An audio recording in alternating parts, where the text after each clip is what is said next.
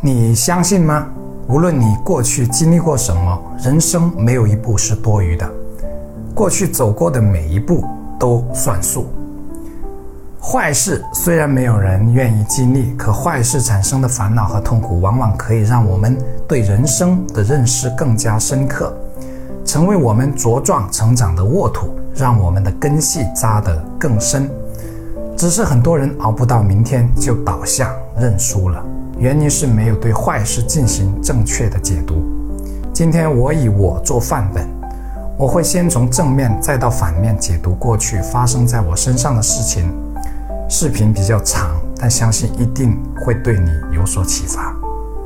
半年前我开始做视频，其实我过去很多经历冥冥之中注定我会走到这一步。我大专读的是网络技术，毕业后在一家公司做网管，一年半之后辞职。又问我在这一年半中学到了什么，还真不好找。不过我认识了一位同事，这位同事直到现在都是我很好的朋友。上一周我们还通了一个多小时的电话。这位同事在我创业初期资助过我，那是二零零八年，我开始做网店，一直做到现在。做网店期间，我主要负责运营、管理团队以及兼客服工作，还有我面试了也算不少人。我的面试和其他面试不一样，几乎每个人我都会聊上一个多小时，长的话两个多小时。因为我把面试当作交友和对社会了解的一个窗口，当然最重要的是锻炼了自己的识人能力。有意思的是，这种锻炼是经过长期看走眼得来的。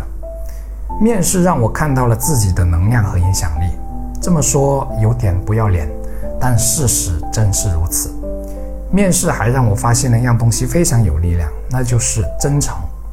当你能放下别人眼里看来还不错的身份，平等诚心的去交流时，其实就至少能打动一半的人，你也就能吸引到和你一样的人。很高兴的是，我现在做视频，也经常收到粉丝朋友类似的反馈。同时，我现在的团队成员无一不是这样的人。我现在这个小团队，所有员工的工龄都超过四年。更有意思的是。他们和我一样都不抽烟，不好酒。我做了八九年的网店客服，这让我的打字速度飞快。现在写稿和回复粉丝留言刚好用上。还有我做了一段时间的评价解释，因为我要看到我们产品和服务提升的效果。期间少不了的会看到一些差评，这和现在看视频留言发现一些杠精的感觉几乎是一样的。回到河源之后，业绩一落千丈，从行业第一滑到数百名之外，特别无助，但也给了我对人生方向的重新思考。在实在不知道自己还可以做些什么的时候，我庆幸自己没有停止学习。忘了是什么机缘，我开始学国学和背古诗。那时我压根就没想过自己会做视频，现在才发现。国学和古诗对我做视频帮助特别大，很多视频我都引用过。我还做了半年的喜马拉雅主播，录了一百多集的音频节目。有意思的是，直到这个时候我才发现自己的普通话很糟糕。所以呢，这一百多集更多的是一种锻炼，一种练习。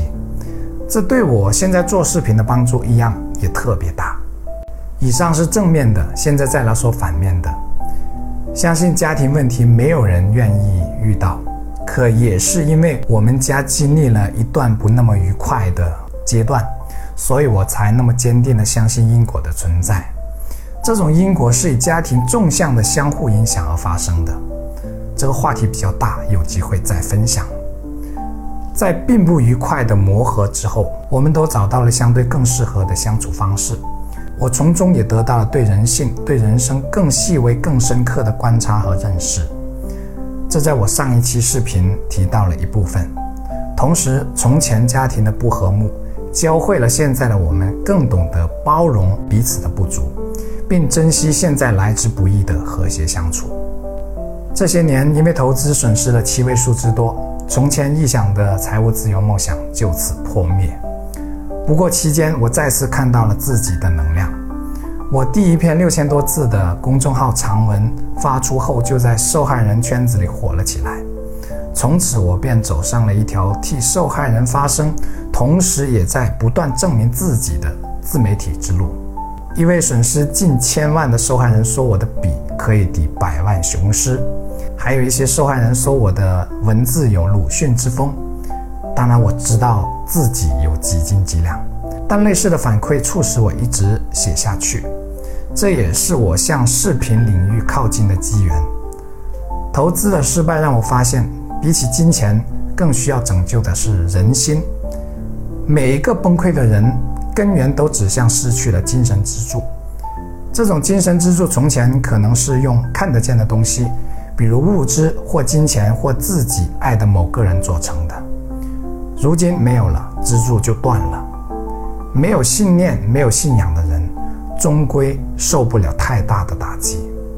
这也让我的视频有了基本的定调，还有很多很多事没办法一一分享，比如为什么我会有那么多的内容创意。为什么我会那么有空？等等，背后无不有着经意或者不经意的铺垫。而我现在做视频，也许是我更大的未来的一次铺垫和练习。总而言之，我相信人生没有一步是多余的。过去认识的每个人，发生的每一件事，都在塑造着我们的未来。无论是好事还是坏事，只要我们找到有利于自己未来的解读。人生一定会越来越开阔，开阔不一定是因为我们越来越有钱，而是我们越活越明白，越来越不会摇摆，越来越坚定。我相信，无论是明媚春光，还是雨雪风霜，都只为有一天能绽放出自己这朵生命之花。所以我来了，你看到我了。海内存知己，天涯若比邻。我们也许相隔千里，但依然能共勉前行，因为我们彼此懂得。我是谢明宇，关注我，一起解惑人生。每周一、三、五晚八点更新，敬请期待。